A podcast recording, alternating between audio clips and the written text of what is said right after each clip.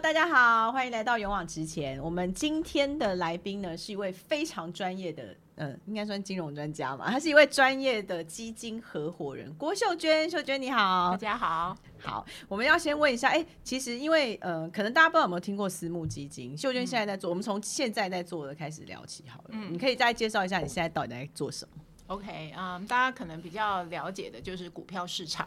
那呃，股票市场的投资，我们一般在财务上呃称为二级市场投资，就是说呃，它是在呃股票市场，就是你可以随时买买进卖出不，要讲太难哈，啊会听不懂。好的简单一点。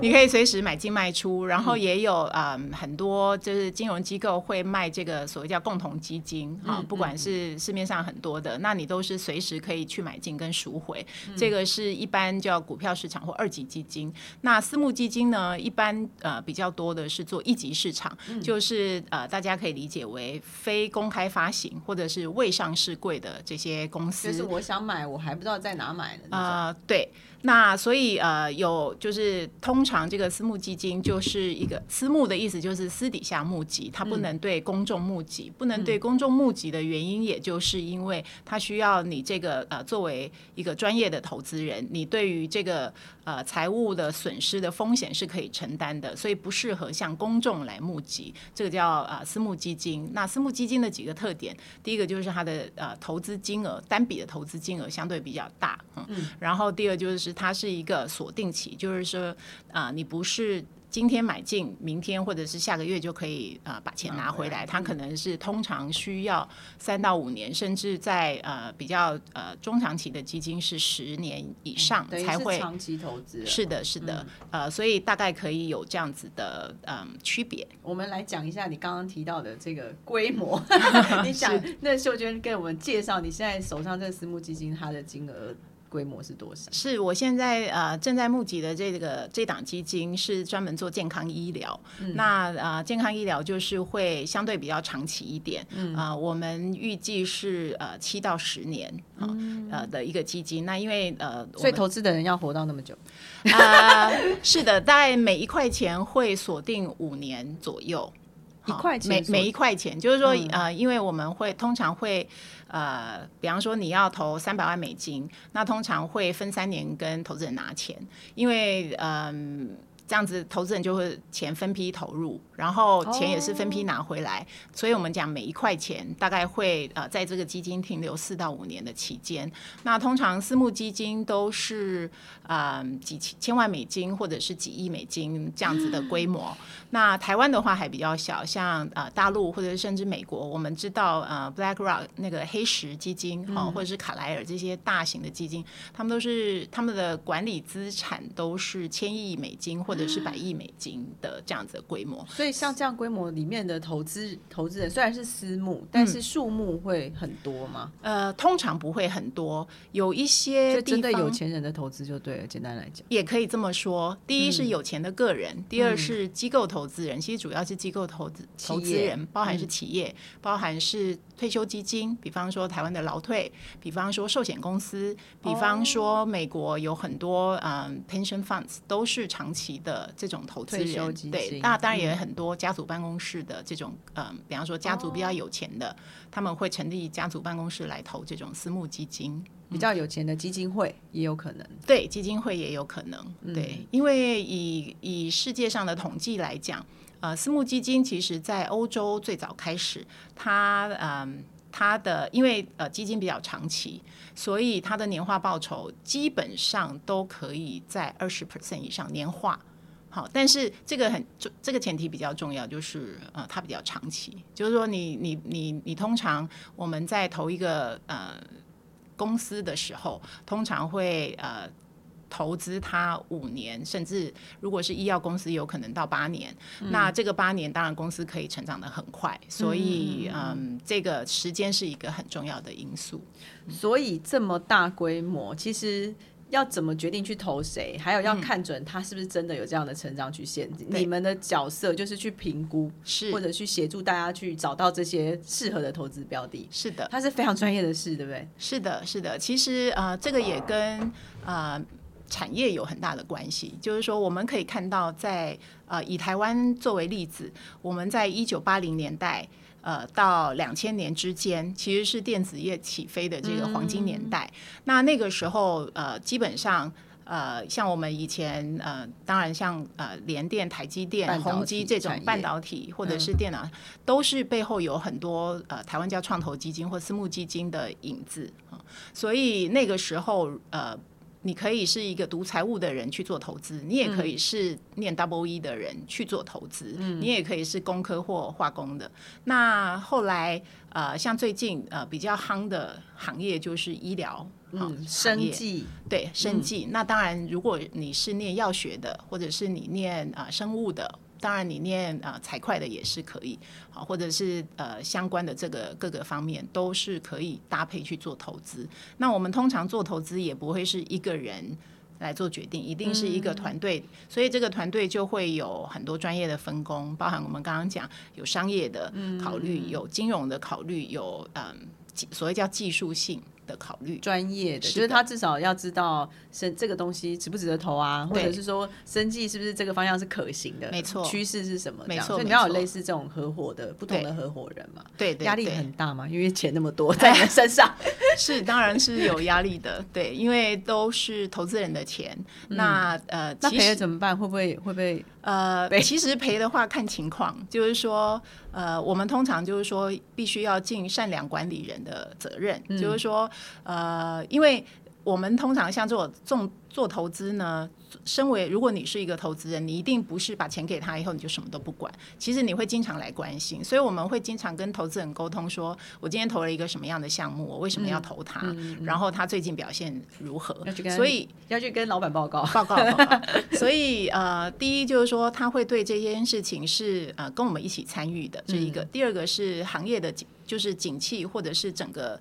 呃，大的经济情况也是会有影响的，所以当然赚钱有的时候就赚钱的话，嗯，投资人当然很高兴哈。但是如果是赔钱的时候，是很合理的。比方说，哎，就是一个经济的 crash，那个就就现在就是景气不好，对。然后你们要安抚投资人，不要紧张，后面还有几年这样，对，还有机会回来。对。然后经济 downturn 的时候，其实有另外一些投资标的，就是说会调，所以你们会调整，中间有可能会调，呃。可以换，但是也必须要先跟投资人沟通，因为我们其实，在呃基金跟投资人募集的时候，会写一个比较嗯比较 practical 的计划，就是我打算在。未来的两三年之内投怎么样的公司？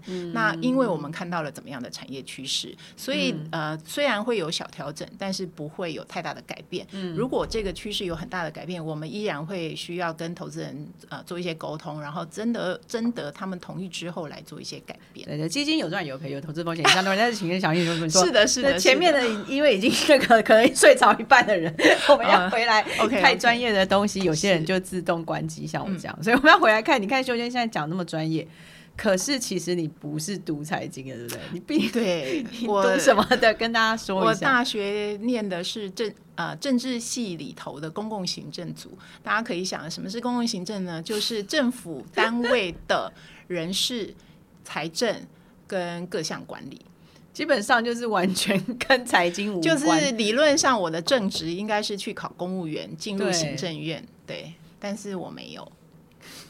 为什么会去念这个呢？就是不想再考试了。我都已经考完大学了，呃，我的志愿就是以后不要再考试了。就是反正就是觉得刚好，我觉得可能之前呃比较我们那个年代的考试系统，其实就是你考上哪里就是哪里，只要不是太没有兴趣的科系，基本上就是去读了。对。其实这个对呃，我们以前都是选填志愿嘛，哈，所以其实我们那时候有有有那个分数出来以后要选填志愿。那我我以我小时候是以为我喜欢从商的，所以我就想要念一些商学院哈。那因为商学院分数都比较高，所以呃，我就呃填志愿的时候，我爸给我一个一条。金科玉律，就是说能上台大就上台大，能上公立的就不要去私立的，就跟着这个金科玉律，我就把台大的全部都填完，然后再填正大的，所以会落到哪里不太清楚。后来就是去念了公共行政。你觉得念公行后来跟你的想象有差别吗？就是这个东西。其实我不太去念之前，我不太知道东行在干行 去之前不知道，去完之后其实还是不知道。所以 我希望共行系的老师没有人在听我们这节目。但是我觉得上次我跟萱萱聊的时候，他有讲到一点，我觉得蛮有趣，就是你们有一次可以分享去上，就你们老师走进来说你们是读什么系这一块，就是政治系跟政治，就是其实不一样。对我们以前就是呃政台大的政治系有三个班呐哈，公共行政、国际关系跟政治理论。那我们我忘记是哪一堂课哈，但是应该是政治学还是什么。那老师一进来他就问：哎，你们什么系？然后我们就我们政治系老师就走出去，然后我们就想，嗯，这老师走错教室。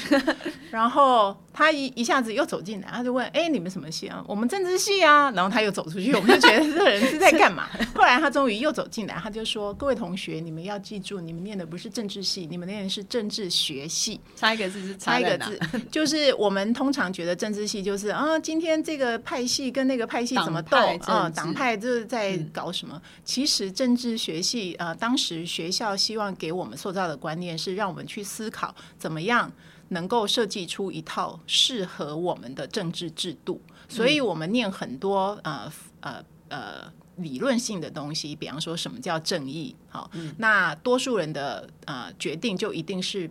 对的吗？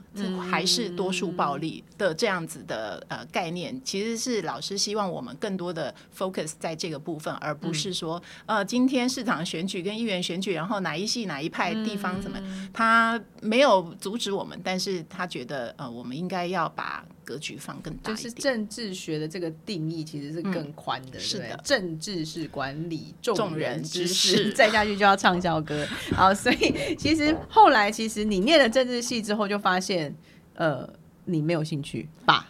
呃，我父亲又给我另外一个金科玉律，他说谢谢郭爸爸今天给我们很多提点。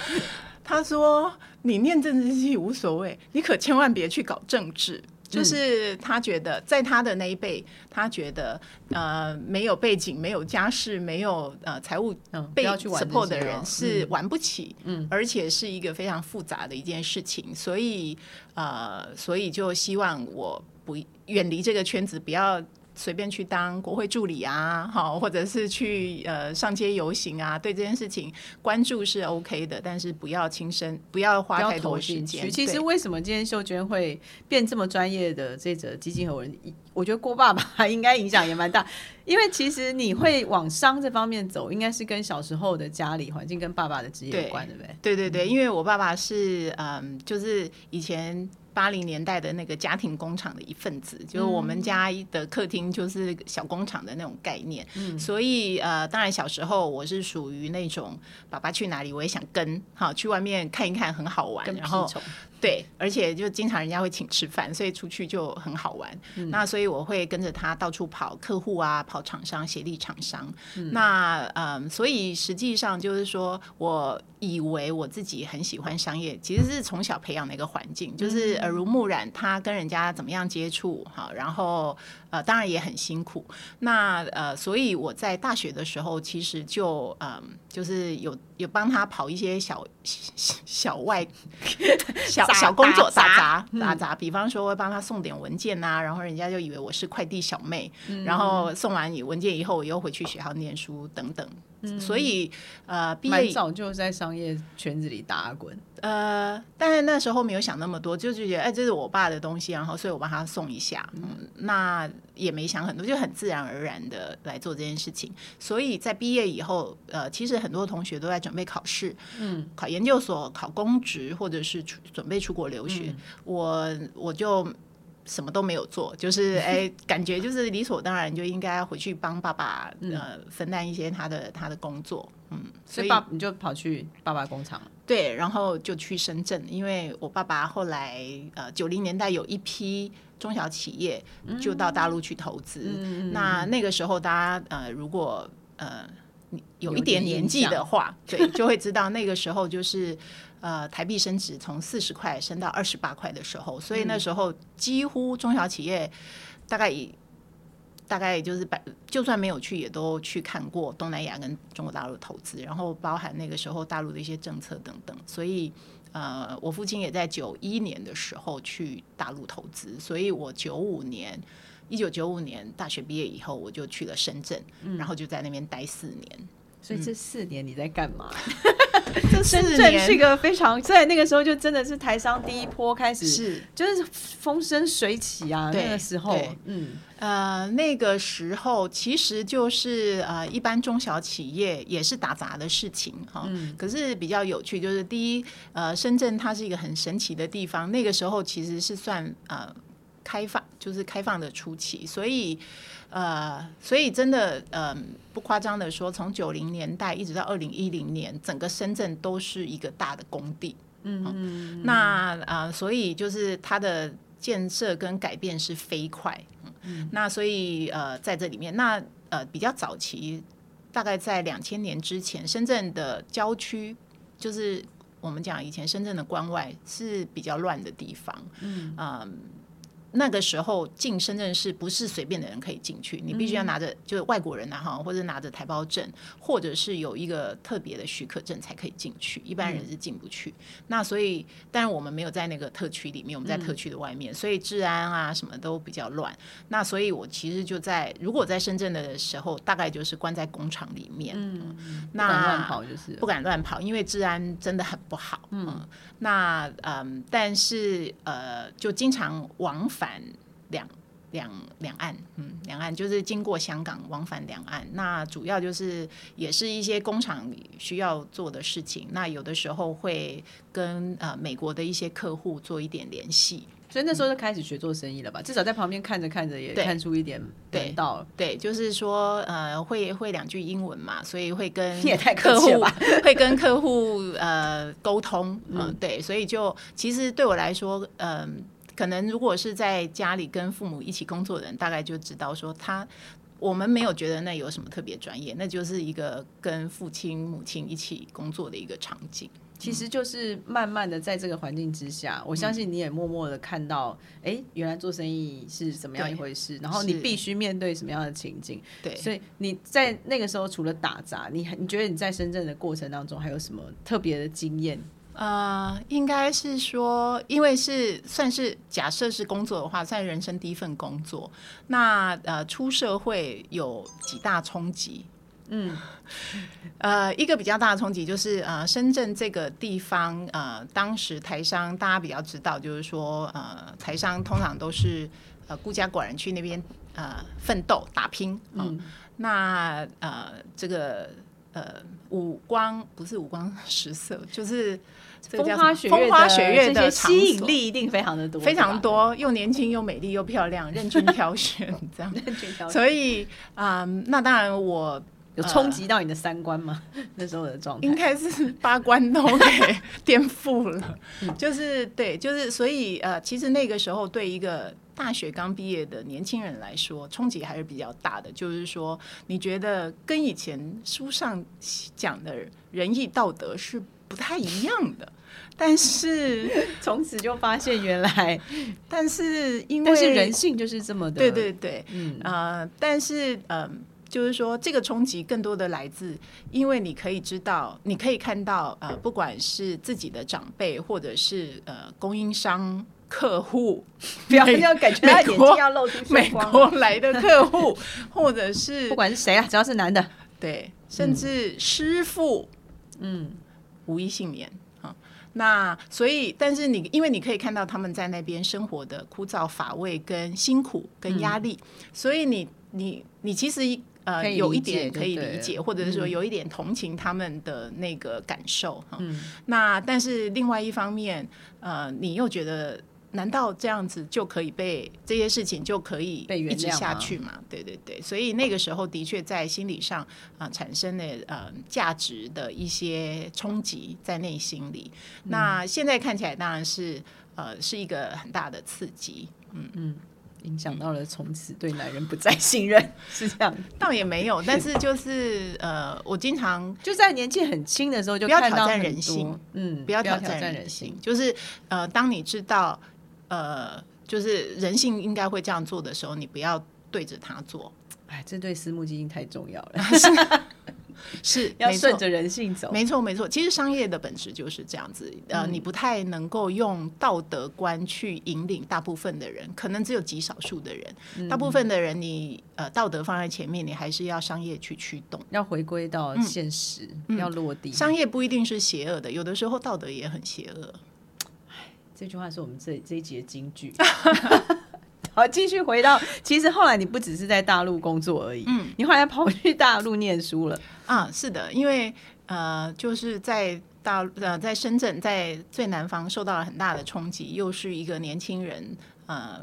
很容易跟父父亲顶嘴，所以就想了一个两全其美的方式，就是去念书。那那时候因缘际会，就申请到呃北大的一个 MBA，所以就去北京念书。嗯，那在北京其实也是呃，因为也是年轻嘛哈，然后又是 full time 在那边念 MBA，所以呃也有很多当地的好朋友。嗯，那九。九九年到两千零一年的北京，还是有一点老北京的感觉，嗯，所以就看到了呃，叫做不同的文化，嗯，就是说虽然都是中文，那除了腔调有一点不一样之外，其实思考模式是不一样的，嗯，怎么说？具体具体的形容，就是呃，一个比较大的呃感觉就是呃，中国或者北京吧，北京。的人对自己的文化是非常有自信的，就是说，不管他不一定是说我什么都好，但是他对自己的文化是有自信的，他对自己的历史是很了解的。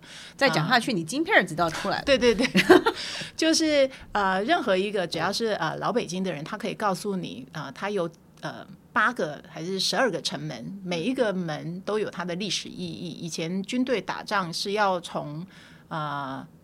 德胜门出去，从和平门出来，还是还回来，还是啊？然后呃，就是如果是一些商贩的通道，他一定走什么门？这个是有一些规矩的。那你呃，这这件事情也给我一个嗯冲击或者提醒，就是说我以前对我自己所住的地方是没有。没有在意的，就是说我不会 pay attention，就我我我住的一个，比方说板桥这个小城市、小地方，我不太 care 它的历史。嗯，那我我，但是我很 care 纽约发生什么事情，东京 最近在干什么。嗯那但是我去了北京之后，我发现，哎，这些人对自家的附近的历史跟地理是有感情的，有感觉的，有归属感，对，有归属感的。那所以这件，呃，这这个就。其实后来呃，我回台湾，对我后来回来台湾，我就也比较关注，虽然还是很关心纽约发生什么事，还是很想去东京玩，对，但是也更关注啊，所谓叫在地发生的一些小事情，但是其实是影响我们很多，或者影响以后呃年轻的一代很多的一些事情。你实际的行为上面，你有什么改变？呃呃，比方说呃，就是一些小小的建设，从里长。开始讲的一些事情，嗯，好，然后呃，我们周遭的一些小的建设，呃，就会呃比较去关注，嗯，然后包含呃，我会呃尽量的支持独立的小店，啊，不比较可可以不去就不去连锁店，因为这个也是跟就是我我我做商业做很久以后，我发现。呃，这个世界是以后大者恒大，集团会越来越大，那弱势会越来越弱势。嗯，在这样子的一个不可逆的趋势之下，我们要尽量减缓这个过程。嗯，那我们就要呃每一块钱都要来做有意识的消费。所以我如果可以找到一个呃 stand alone 的店，或者很用心经营的店。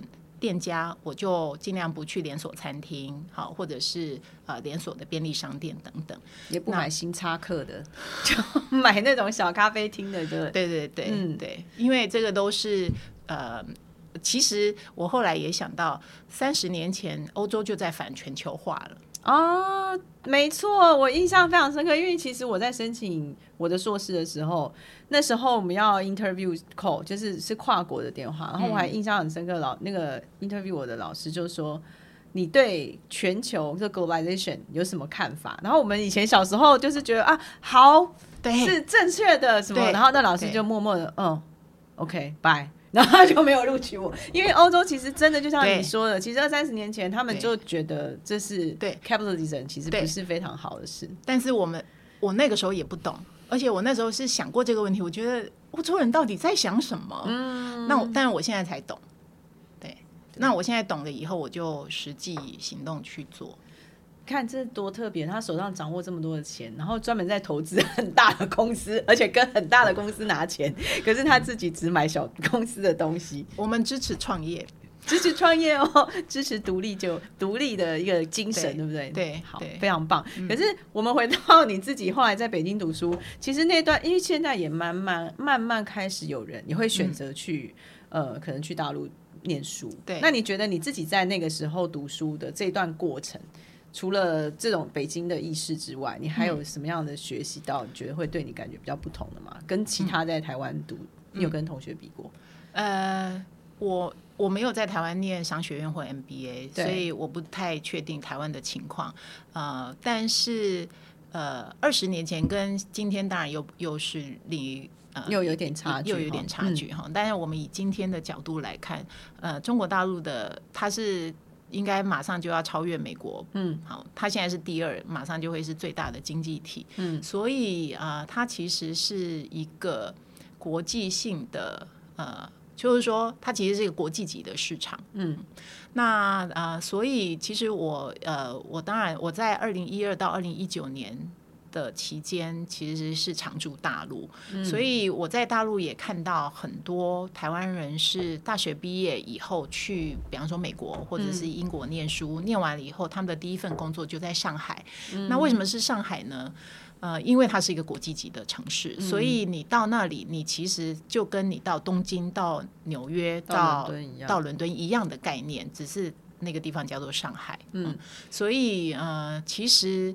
呃，这就是，所以在跟在台湾非常不一样，是台湾，嗯，它还是一个比较小而美的市场，然后它的竞争，嗯，是不一样的。嗯，去到呃，尤其是上海，那北京应该也是，就是它是一个国际级的。所以，比方说以金融业来说，我们在台湾可能就是呃十家创投就大概占了百分之九十的市场份额，但在上海它不是的，它就是像香港一样国际级的的 PE 放跟就是这些品牌都是大的，所以如果你要竞争，你就是要跟全世界最最厉害、最顶尖的人去竞争。所以，呃呃，我们其实后来在呃上海呃住过一段时间以后，其实也非常鼓励台湾的年轻人，如果有机会，其实你可以去大陆呃。就像香港、呃上海跟北京一样，如果有机会，其实可以去看一看什么叫国际节。当然也也可以去纽约看。那但在呃大陆的好处就是讲中文嘛，哈，毕竟理解力还是可以容易比较好。但是他就是就是呃，我经常也跟呃我们同事分享，就是说，你其实你去上海或者你去北京，你不需要爱上这个地方，嗯，就像你你你不会觉得你去纽约你就一辈子不回来，其实不需要这样子哈。但是就是他对于你的商业的呃经历啦，对，是它是一个非常好的学习。那你也去看一看，说什么样叫做做市场。嗯，是一个呃非常不一样的思维。其实刚刚秀俊已经有提了，你其实读完书之后，你你就有一段时间就在大陆工作了。这段时间的工作历程，大概跟我们聊一下，你是怎么开始，然后做些什么？嗯，其实我是两千零一年，呃，就是什么都可以年份记这么清楚，我实在是很想要问，记忆力真好。所以做数做商的人，那个数字跟记忆力要非常逻辑精确。嗯，其实我觉得是结果。就是说，以前我的我对这些是非常模糊的，但是我自从接触了很多数字之后，你你自然而然就会对数字敏感。所以我不是因为对数字敏感才去做，而是你在这个行业已经二十年，你自然而然就会对这些东西比较敏感。一个字可能就差非常多钱，所以你要非常也是啦。好，对不起，断题，继续。所以就是说，呃，两千零一年的时候，呃，其实中国大陆的金融机构是比较保守的，嗯，所以那时候没有太多的工作机会，所以我其实是先回来台湾工作了十，呃。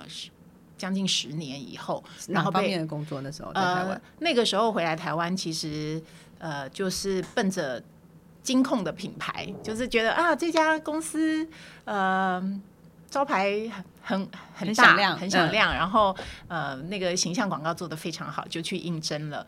呃那个时候应征的其实是老板的秘书。然后当时其实也不知道老板秘书是在干什么，倒咖啡教公文，呃，后来去 more 是这样吗？对对对，嗯。嗯，more than that，就是这个可能也有，然后但是也做了更多，比方说呃一些文件上的准备，因为那个时候、呃我们去的公司的金控，它要成立一个创投公司，嗯、那所以就有一些 paperwork，然后呃后来我们也成立一个创投公司，那嗯、成立创投公司以后，刚开始就是呃因为那时候也比较年轻，其实。不，虽然念完 MBA，还是不知道什么叫创业投资，嗯、或者是说什么叫投资，其实是没有概念的。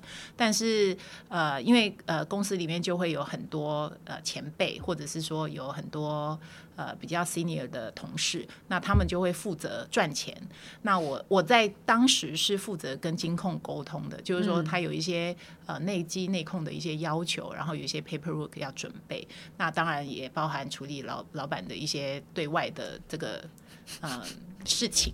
对，所以嗯、呃就就从这边开始做。那做了一段时间以后，呃，老板就觉得，哎，那如果你有兴趣，你也可以跟大家一起出去看投资项目。嗯，所以我们就我就开始慢慢的去做了。投资项目，然后跟大家一起出去也跑了五六年之后，才慢慢了解什么叫投资。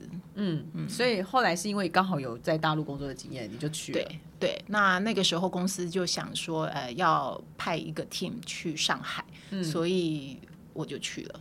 因为你就是有大陆经验嘛，所以就就是你啦，对，你就去了，所以一一待就待了七年，七年。这段期间都是在做大陆市场的投资吗？就是呃对公司做这方面。其实私募呃基金的投资，大家都看到我们往外投，其实我们要先组成一个基金，就是说，因为我自己本人算虽然算是一个专业经理人，但是我自己的财力是不够的，嗯，所以我就需要先去跟投资人募集一个基金，比方说五千万美金或者一亿美金，那把这个基金募完以后，我们再去做投资，嗯，那呃，我当时在上海也是这样的一个过程，就是我们先要去找一个投资人，那呃不是一个，大概我们那时候找了十几个，大概十五个以内，总共十五个呃，然后做了十亿人民币的基金，所以十亿人民币，嗯对，哦那我们要呃，我们以前有一个很呃 rough 的估计，就是说，呃，以我当投资方的时候，我看了一百个公司，我只会投两个。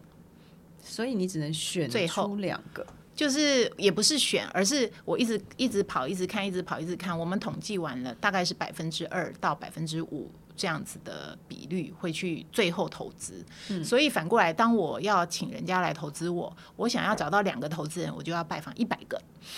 所以你就是不停的在拜访客户，说服他们对讲同样的话。不是你投我，就是我投你，就是其实 business 就是这样子。对，那所以呃，我在上海的那段期间也是，就是呃，所以跑了很多，不管是投资人或者是呃投资项目。呃，就是不断的跑，所以其实在，呃所谓叫投行业务或者说做私募基金，呃，现在当然是因为疫情的关系没有办法跑，可是以前通常都是就是每天每天都跑来跑去，所以很累喽，还蛮辛苦的，是是一个体力活，体力活。是个体力活。对，然后我们因为每一天。呃，你去看公司的时候，它有可能是呃污水处理的行业，可能是制药业，可能是做消费零售，可能是做电脑，所以每一个行业对我们来说，尤其是呃我们只有学商，对技术不是很了解，我们还要花时间，就是去拜访之前要先做功课，这个大的、呃行业。有一个大的概念，然后呃技术的趋势大概是怎么样？那然后我们去看的这家公司可能有哪些竞争同业？其实每一些都是需要很大量时间的投入跟研究。哇，感觉它是非常需要知识本的，就是你自己会一直、一直不停的要读非常多的东西去是 study 这样子，是，所以到最后你就变百科全书，因为各行业大家都已经跑过一回了。但是你呃说压力很大吧？就是那时候在大陆，大概在那边工作就会需要应酬吗，或之类的？呃，对的，我们刚去的时候，二零一二年还是是已经应酬的尾声，但是还是需要应酬，所以呃，一个女孩去山东子家，去山东就要喝山东的白酒，就是左一圈右一圈，然后一人再一圈。天哪！那所以你酒量应该不错，酒量很好吧？现在嗯，还行是是还行。对，就是这样练出来。可是感觉很压力很大，很辛苦。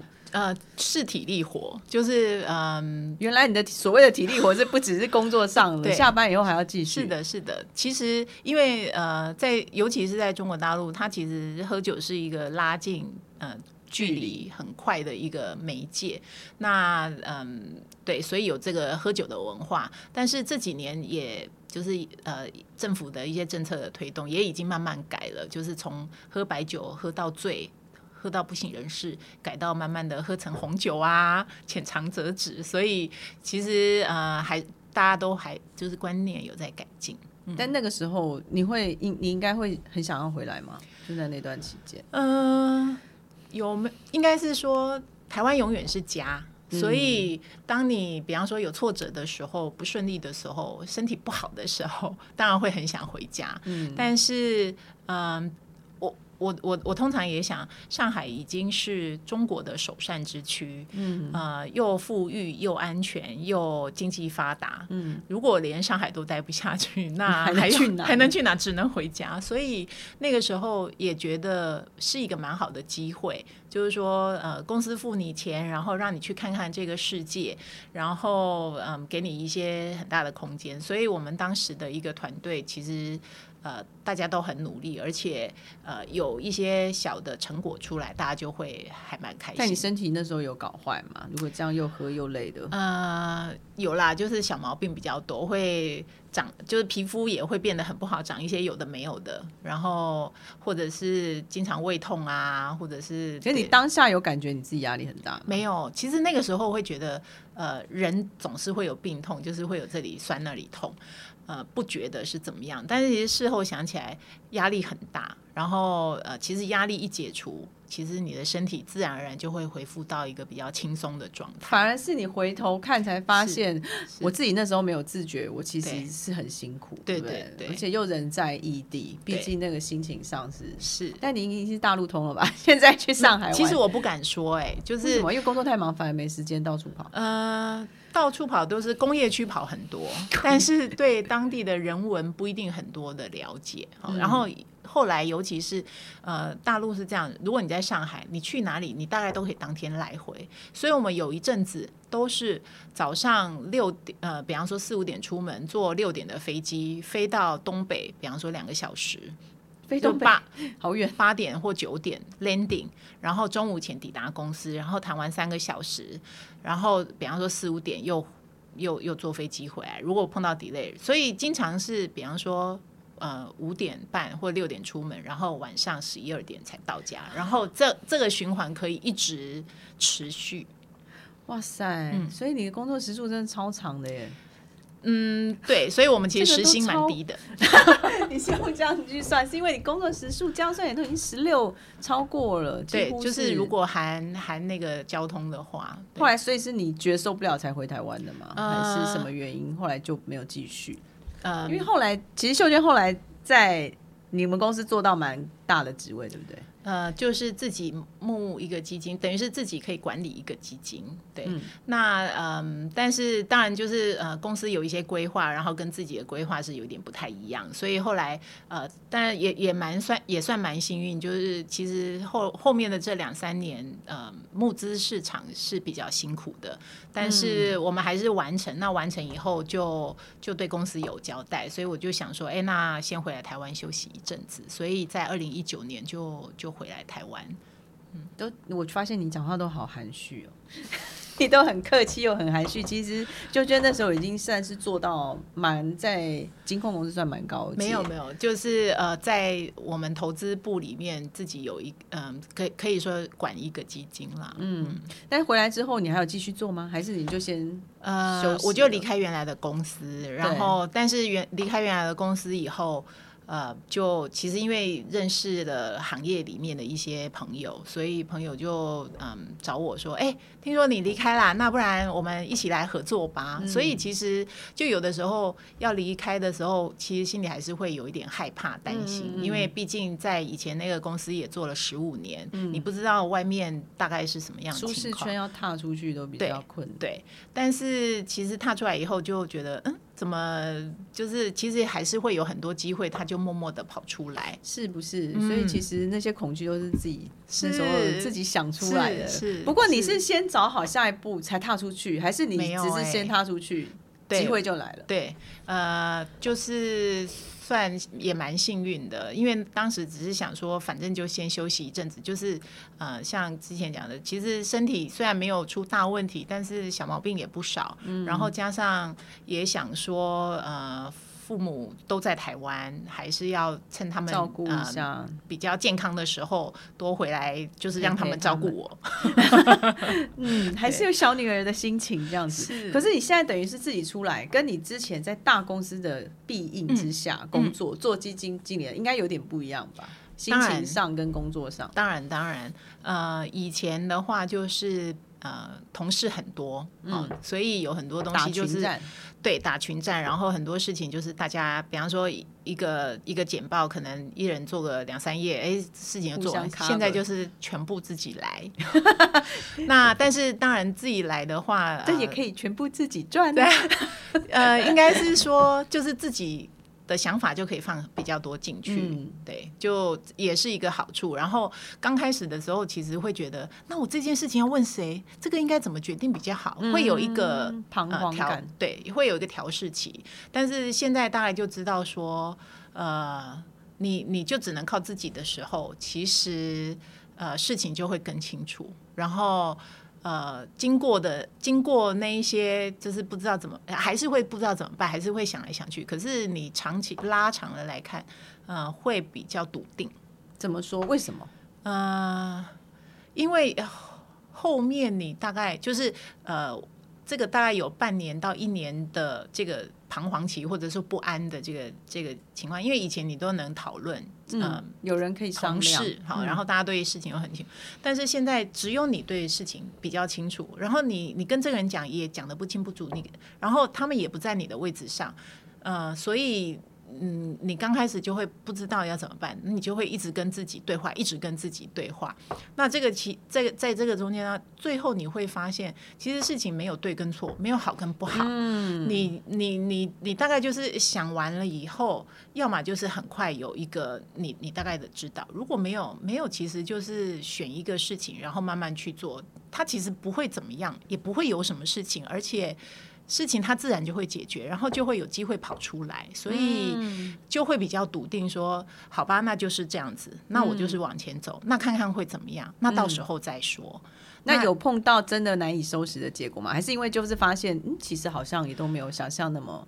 呃，目前还蛮幸运，就是 就是嗯，快一点或慢一点，但是。都还没有碰到无法解决的情况。当然，也是因为你过去累积的这些的专业的这这么长的时间跟经验，一定肯定也是变成你现在做判断的一个最重要的基础嘛。是，也是因为要有过去这些训练，你才能到哎。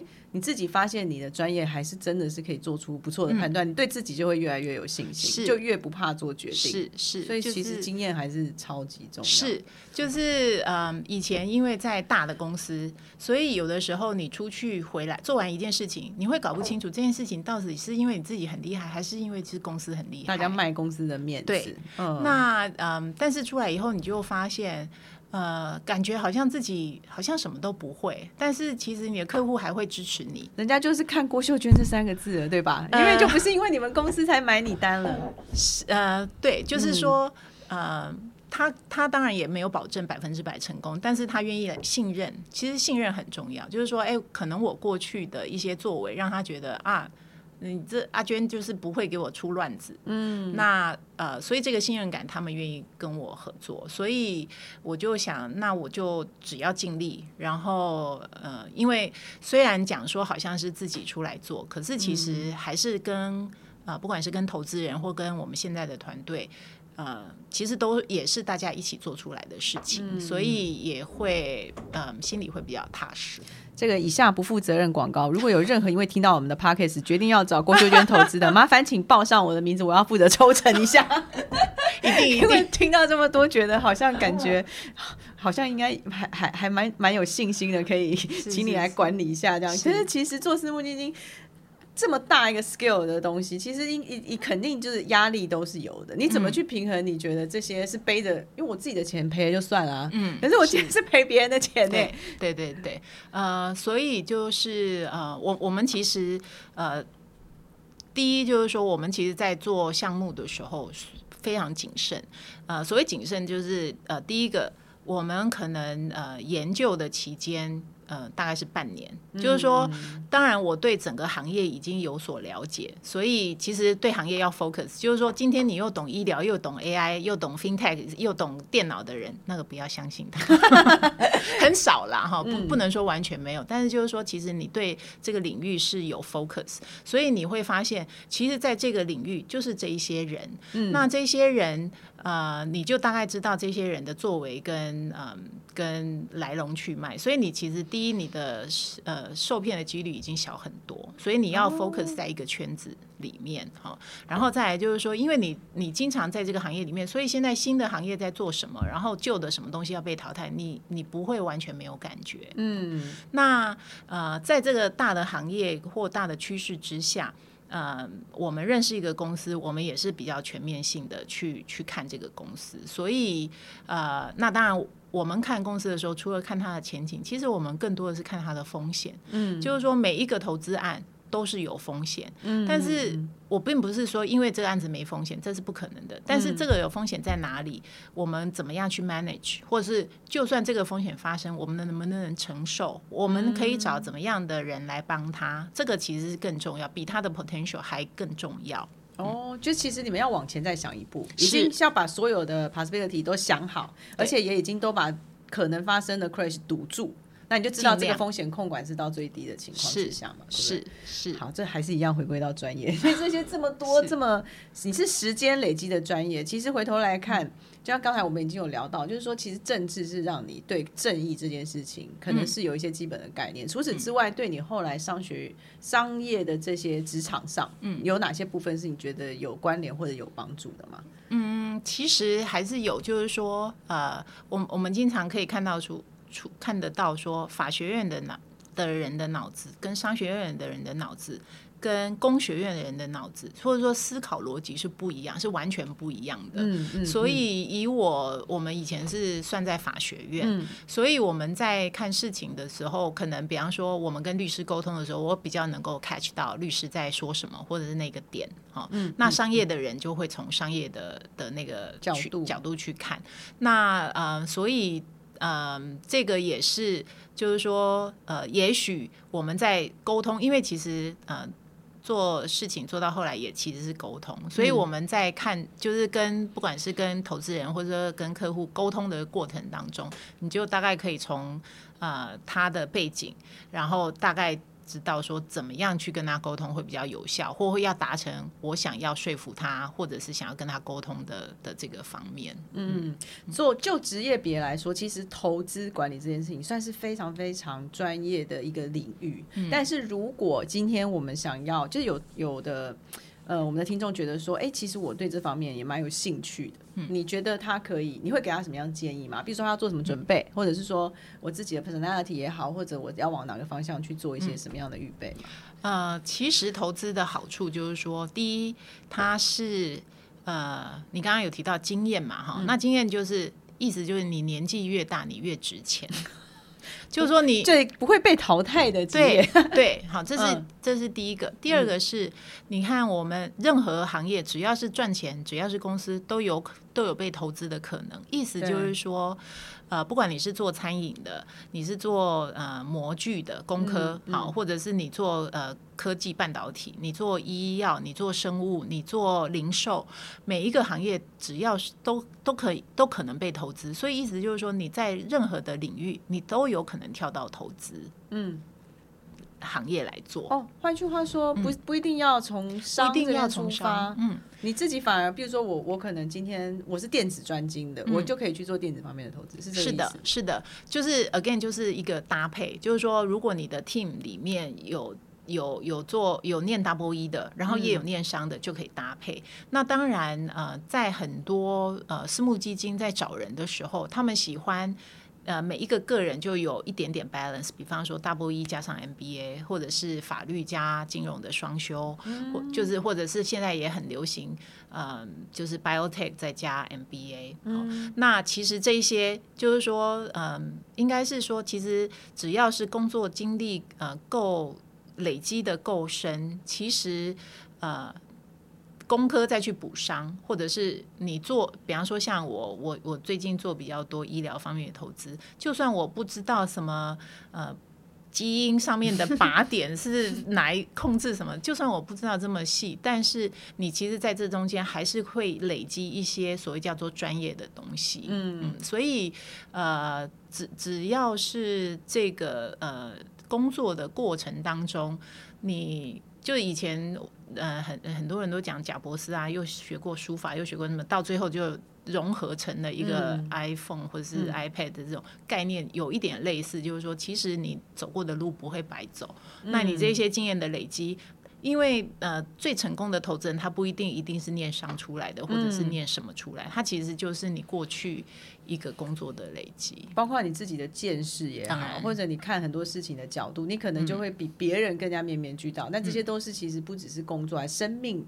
经验的累积是其实很重要的，所以成功的投资人要有点年纪，是 是这个意思吗？那你自己投资有没有很厉害？就撇去帮别人投资，呃，投资有风险。好，哎，台湾市场可以投吗？其实台湾到到嗯，现在其实还是蛮蛮好的一个一个机会，对对对。好，呃，任何时间，就是说经济很不好的时候，你其实可以看到还有很多的投资机会，比方说。经济非常萧条的时候，最先起来的是什么？连锁店。所以，如果你是呃倒一片呃店面的时候，如果你手上是有现金资产的，其实是去收这些店面，去开一些连锁店，因为你的成本会一直降低。但是等到经济起来的时候，这些店是先起来的。哦，嗯，挺好，没有，嗯，赶快先去买 店面开 Seven Eleven。是，好，没有开玩笑的。再讲下去，我们就要被金管会罚了。但是今天非常感谢秀娟跟我们分享非常多有关私募基金方面，这这也是我觉得每次就访问一个受访者，我们就又学习到很多面向，然后也分享了很多我们在大陆工作的一些经验。好，那相信希望听众也从中间得到很多的收获。最重要的就是说，所有事情都是累积，好，没有一段路会是白走的，每一个过程其实都会成为你后面的资料。嗯，今天非常谢谢秀娟，谢谢大家的收。收听，谢谢，拜拜，拜拜。